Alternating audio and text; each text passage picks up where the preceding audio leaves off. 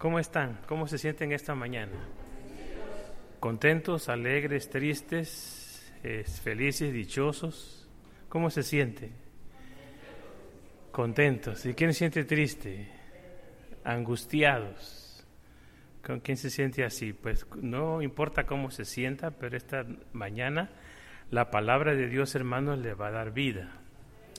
La palabra de Dios es vida y es espíritu. Amén y está dispuesto a oír la palabra de Dios. Así que quite de su mente todo lo que tenga y dice la Biblia que por el oír viene la fe.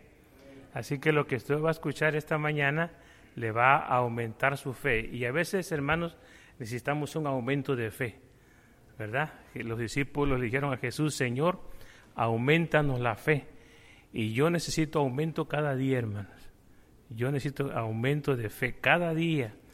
Eh, antes de leer la palabra y predicarles, este, reciban saludos de la iglesia de Guadalajara y este, Dios nos ha bendecido.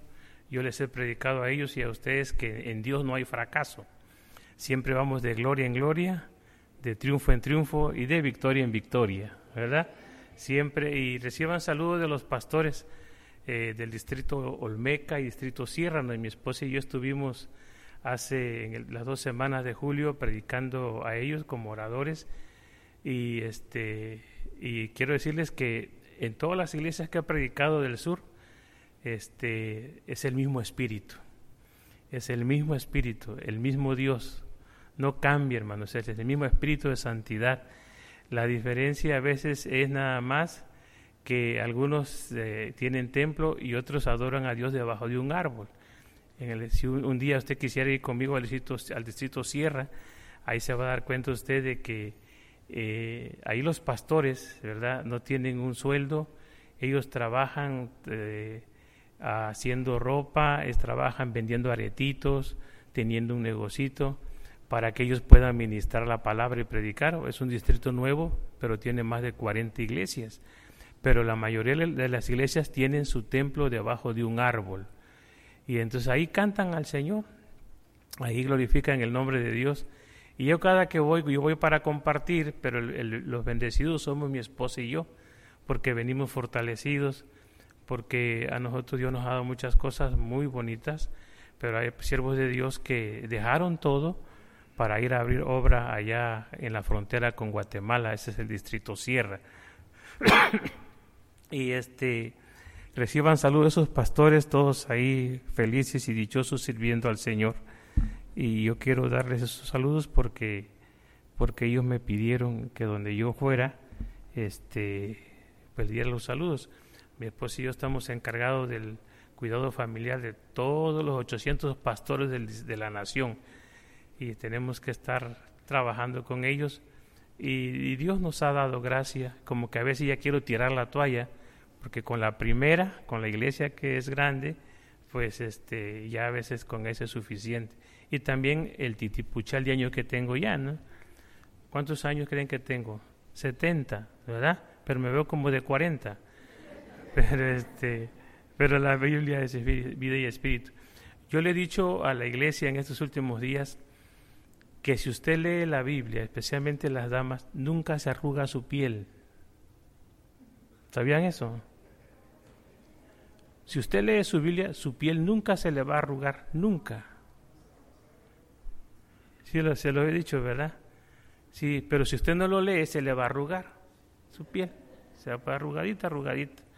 Pero si usted lee la Biblia después del culto y siempre, su piel va a estar siempre como si siempre usara las mejores cremas, pero la Biblia es vida y espíritu. Pues bien, quiero predicarles, no preocuparles, ¿verdad?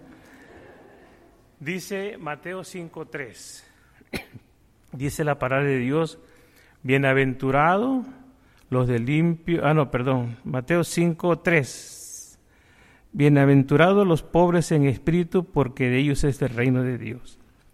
Repítalo conmigo, ¿cómo dice?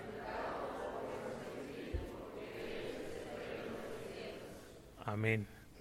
Eh, fíjense hermanos que Dios, solo Dios, el diablo no, solo Dios, quiere que usted y yo seamos felices.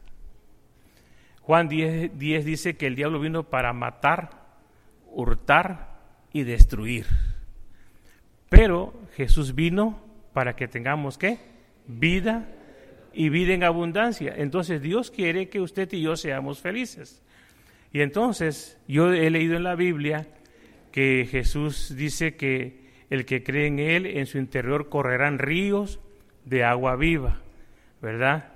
Y él, entonces, hermanos, la palabra de Dios nos habla de que nosotros somos felices. Yo no puedo aceptar de que el cristiano no sea feliz.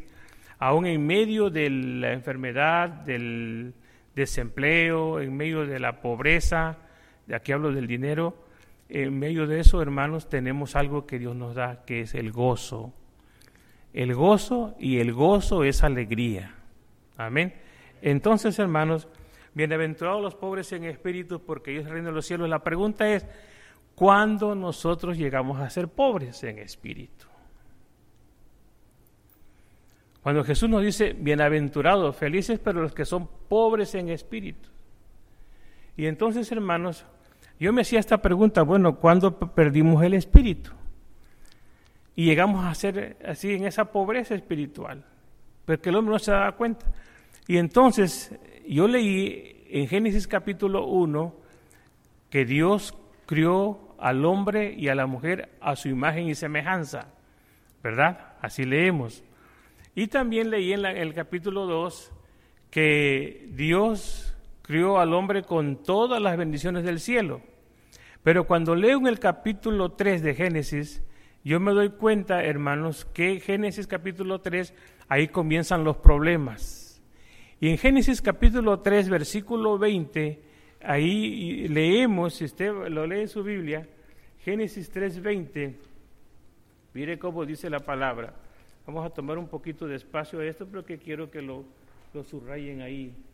Y dice la Biblia, y llamó a Adán, dice qué? El nombre de su mujer, Eva. Y, hermanos, este, si usted lee en el capítulo 2, versículo 23, eh, dice, dijo entonces Adán, este es ahora hueso de mis huesos y carne de mi carne, y esta será llamada ¿qué? Varona, le puso doble nombre. En una es varona y en la otra es Eva. ¿Por qué? Pero en el, en el capítulo 3, hermanos, eh, es cuando ya el hombre peca. Y entonces, ¿usted a quién le pone nombre?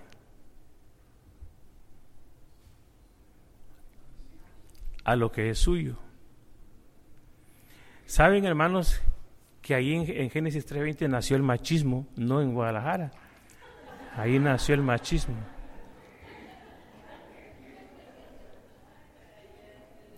En Génesis 3.20.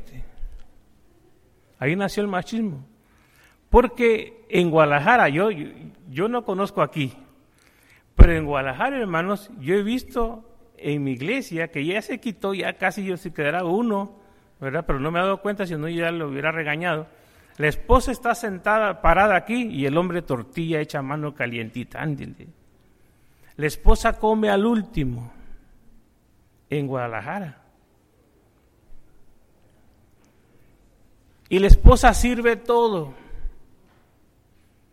Y le calienta todo y le plancha todo y le hace todo lo que el hombre quiera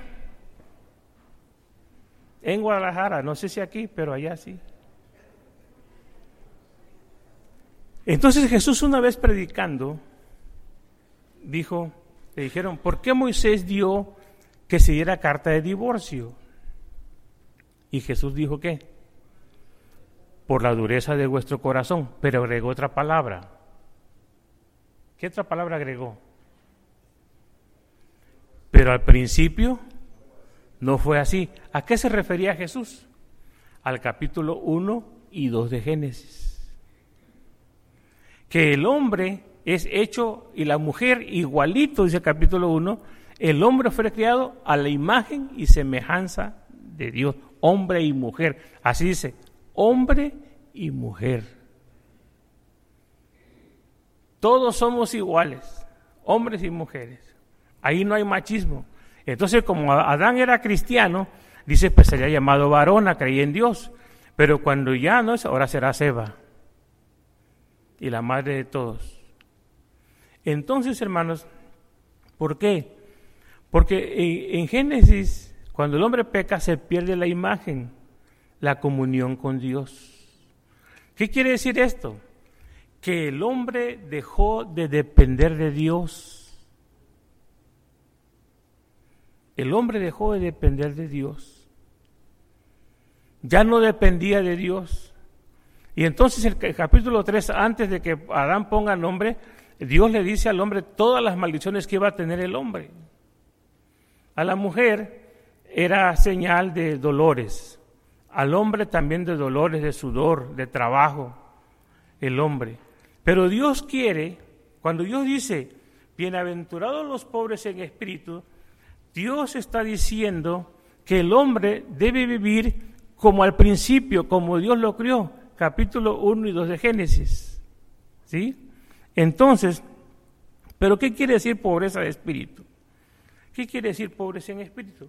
Hermanos, se los voy a decir así sencillo. Las personas que somos pobres en espíritu dependemos de Dios. ¿Sí lo cree? Dice una hermana allá en mi iglesia, me agarran la onda. ¿O no están conmigo?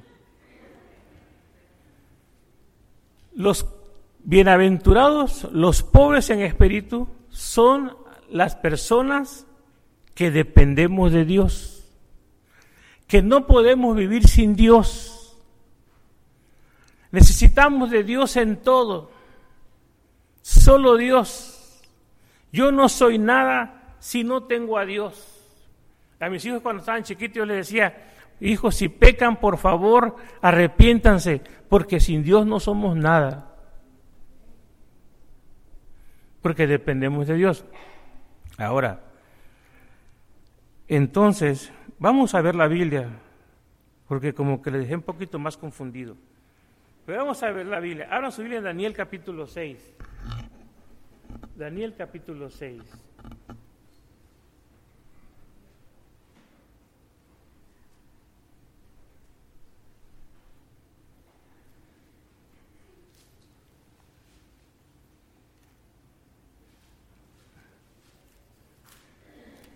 Daniel capítulo 6. Vamos a leer parte del texto, no todo, pero una parte parece que, que este, si está ahí en la pantalla, excelente. Daniel 6, 1. Daniel 6, 1. ¿Cómo dice la palabra? Lo leemos, hermanos. Vea alguna parte conmigo. ¿Cómo dice la Biblia? Pareció bien a Darío sobre el reino 120 sátrapas que gobernasen en todo el reino. La pregunta es, ¿cuántos sátrapas? 120, el versículo que sigue. Y sobre ellos tres gobernadores, de los cuales Daniel era uno, a quienes estos sátrapas diesen cuenta para que el rey no fuese perjudicado. La pregunta es, ¿cuántos gobernadores? ¿Para qué tres? Para que dieran órdenes a los sátrapas. ¿Ok? Bueno, entonces dice el versículo 3, lo leemos el 3, ¿cómo dice? Pero Daniel era superior a estos sátrapas y gobernadores porque había en él un espíritu superior y el rey pensó en ponerle sobre todo el reino. ¿Quién era superior? ¿Pero qué tenía Daniel? ¿Ah? Un espíritu, el espíritu de Dios, un espíritu superior. ¿Qué les estoy diciendo esta mañana? Bienaventurado los pobres ¿En qué? Entonces, ¿qué es usted, hermano? Es superior. Es superior. Algunos, tienen una baja autoestima. Tienen ese problema de autoestima, que se sienten cucarachas, se sienten piojos, se sienten nada. Cuando debe tener una autoestima que es diferente al orgullo. La autoestima es que yo me valoro y yo sé que soy hijo de Dios, heredero y coheredero con Cristo y que soy guapo. Y una mujer me lo creyó que se llama Juanita. Aunque ya descubrimos que la, la, belleza es relativa. Lo que es guapo para mí, hermoso para mi esposa, para otra mujer puede decir que feo. Pero es relativo. Pero hermanos, aprende esta mañana que usted es superior porque usted tiene al Espíritu Santo en su corazón. Amén. Su autoestima debe ser qué? Elevada. Valorarse a sí mismo y saber que Dios lo hace a usted ser lo que es, porque Dios nos levanta del muladar para sentarnos a la mesa de los, príncipes. Amén. Así que saliendo de esta puerta no se sienta cucaracha, por favor. Siéntase qué? Un espíritu, dice para Espíritu Santo, Espíritu superior. Entonces, hermanos, sigamos leyendo. Versículo 4. Entonces los gobernadores y sátrapas buscaron ocasión para acusar a Daniel en lo relacionado al reino, mas no podían hallar ocasión alguna o falta porque él era qué? Fiel y ningún vicio ni falta fallado en él. Nosotros los nazarenos a esto le llamamos santidad. Usted donde trabaja no se roba nada. Dígame. No comete ninguna falta. Es fiel. No hay vicio. Porque usted es cristiano. Salvo y santificado. Santo. Porque los de limpio corazón van a ver a Dios y santidad qué? Nadie verá a Dios. Si usted, no sé si es el término, lo, lo dicen aquí mucho, pero si usted hace trance en su trabajo. Tranza. Si usted tranza en su trabajo, hermanos, usted no es fiel y no es superior. Porque usted tiene que ser fiel, como José era fiel en la casa de Potifar. Y los que son fieles, Dios los bendice. ¿Sí me explico? Dios les da. Son felices. Porque no tienen nada de qué avergonzarse. Todo está bien. Y eso es lo que tenía Daniel. Y entonces, mire que dice, dice el versículo 5. Vamos al versículo 5. Vean conmigo. ¿Qué dice?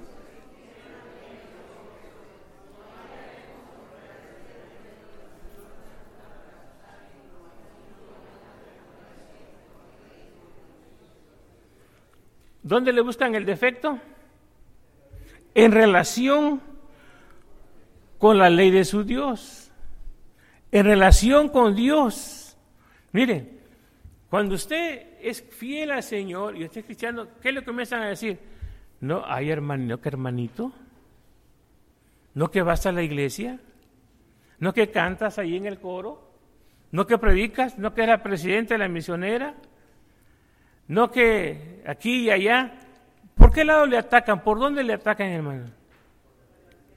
En relación a su fe. Pues no se asuste, a Daniel le pasó lo mismo. Dele gracias a Dios que lo critican por su fe, ¿no creen? Allá en el trabajo le dicen pastorcito o pastorcita, ¿verdad? ¿Por qué? Porque usted se porta bien. Se me hace que les estoy preocupando. Nosotros podemos ver algunas cosas que ustedes no ven. Y entonces, dice la palabra de Dios, el versículo 6, vamos al 6. ¿Cómo dice la palabra? Entonces estos gobernadores y sátrapas se juntaron delante del rey y dijeron así, Rey Darío para siempre vive.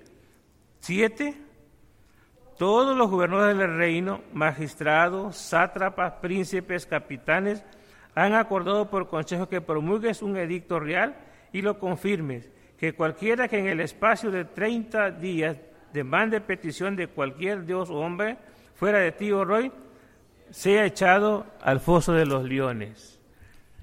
Nadie podía orar a otro dios, solo al rey. No, Ahora, leemos en la Biblia que cuando Daniel supo esto, ¿verdad? Dice el versículo 10, vamos hasta el versículo 10. Pues soltamos el 8, el 9 y vamos al 10. ¿Cómo dice? Cuando Daniel supo que el edicto había sido firmado, entró en su casa y abierto las ventanas de su cámara, que daban hacia Jerusalén, se arrodillaba tres veces al día y lloraba y daba gracias a Dios como lo solía hacer antes. ¿Qué está diciendo la palabra? Yo me hacía la pregunta, hermano. Si yo fuera Daniel, quizás yo hubiera orado, pero hubiera cerrado la ventana y hubiera citado la Biblia. Ora a tu Padre en secreto. Y tu Padre que ve en secreto, te recompensará en público. Bien bíblico yo, me defendía. ¿Usted qué haría? Sinceramente, ¿qué haría usted? ¿Ah? Lo mismo. ¿Están de acuerdo conmigo? Porque yo dije, Señor, yo haría eso. Por el medio. El miedo. Daniel, dice la Biblia, que abrió las ventanas y se arrodillaba tres veces al día. Eso es pobreza en espíritu.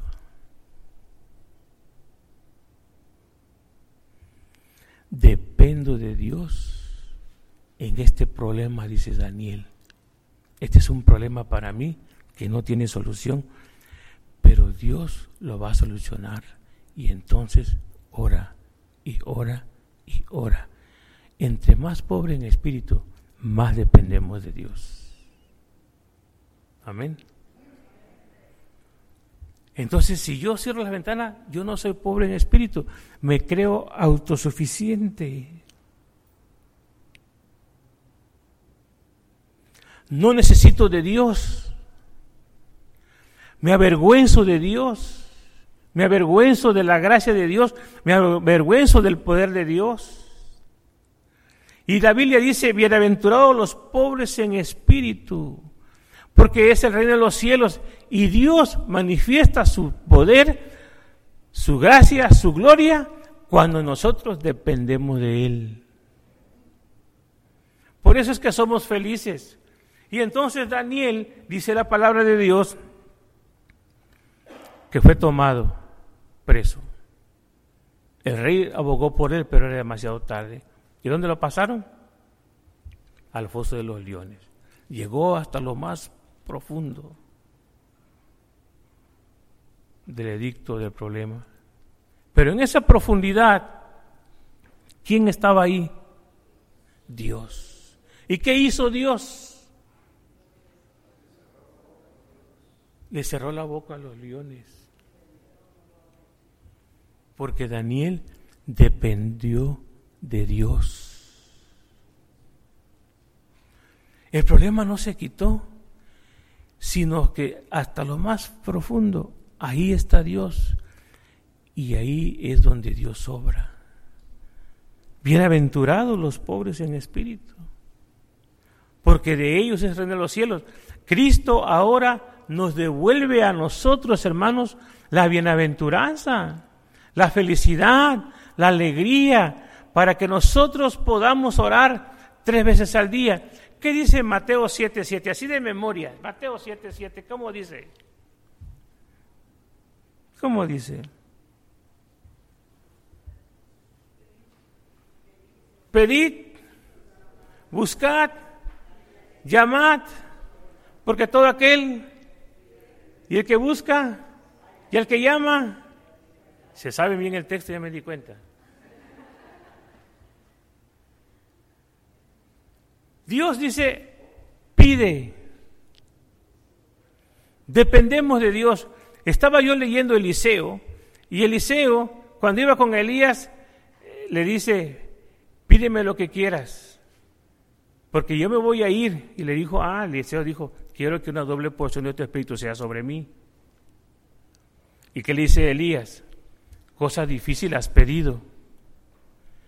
Pero dice, si no me dejas de ver, te lo voy a conceder. ¿Y qué dijo Eliseo? De aquí soy.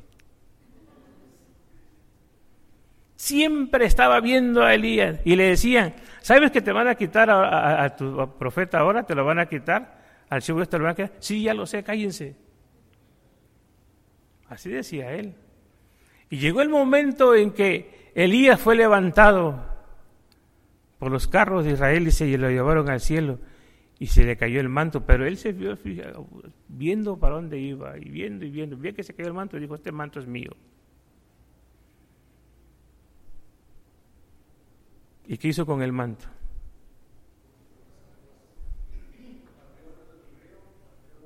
Dijo, ¿dónde está el Dios del día? Yo no fallé, a ver quién falla. Y Dios se manifestó y el río se abrió.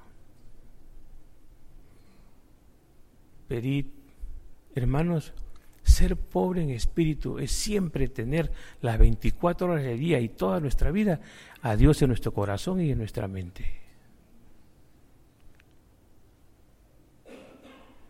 Por eso dice la palabra, bienaventurados los pobres en espíritu. Ser pobre en espíritu es decir, reconocer nuestro pecado como el, publicano que dijo, Señor, ten misericordia de mí, sé propicio a mi pecador. El otro decía, yo no he pecado, yo no soy ladrón como este que está acá, y esto. Ser pobre en espíritu es siempre buscar la gracia y la misericordia de Dios. Ser pobre en espíritu es como Abraham, que Dios le pidió a su hijo cuando tenía 12 años a Abraham, y él se lo dio a Dios hasta el último momento, y Dios le dijo que era, él sería el padre de la fe. Hermanos, si usted quiere ver la gloria, el poder de Dios, el reino de Dios en su vida, declárese que necesita de Dios siempre. Amén. Y termino con este texto porque no sé predicar largo. Isaías 57, 15. Y, y voy, a, voy a, hay un caro que me gustó que cantaron esta mañana, el perfume de tus pies. Si lo pueden cantar, hermanos, los, los hermanos que, o el piano, yo no sé. Pero vamos a cantar este caro porque yo creo que todos los que estamos aquí esta mañana necesitamos de Dios. Amén. ¿Y cómo dice Isaías 57, 15? ¿Cómo dice? Porque así dijo el alto y sublime, el que habita en la eternidad y cuyo nombre es el santo, yo habito en la altura y la santidad y con el quebrantado y humilde espíritu para hacer vivir el espíritu de los humildes y para edificar el corazón de los quebrantados. Bienaventurados los pobres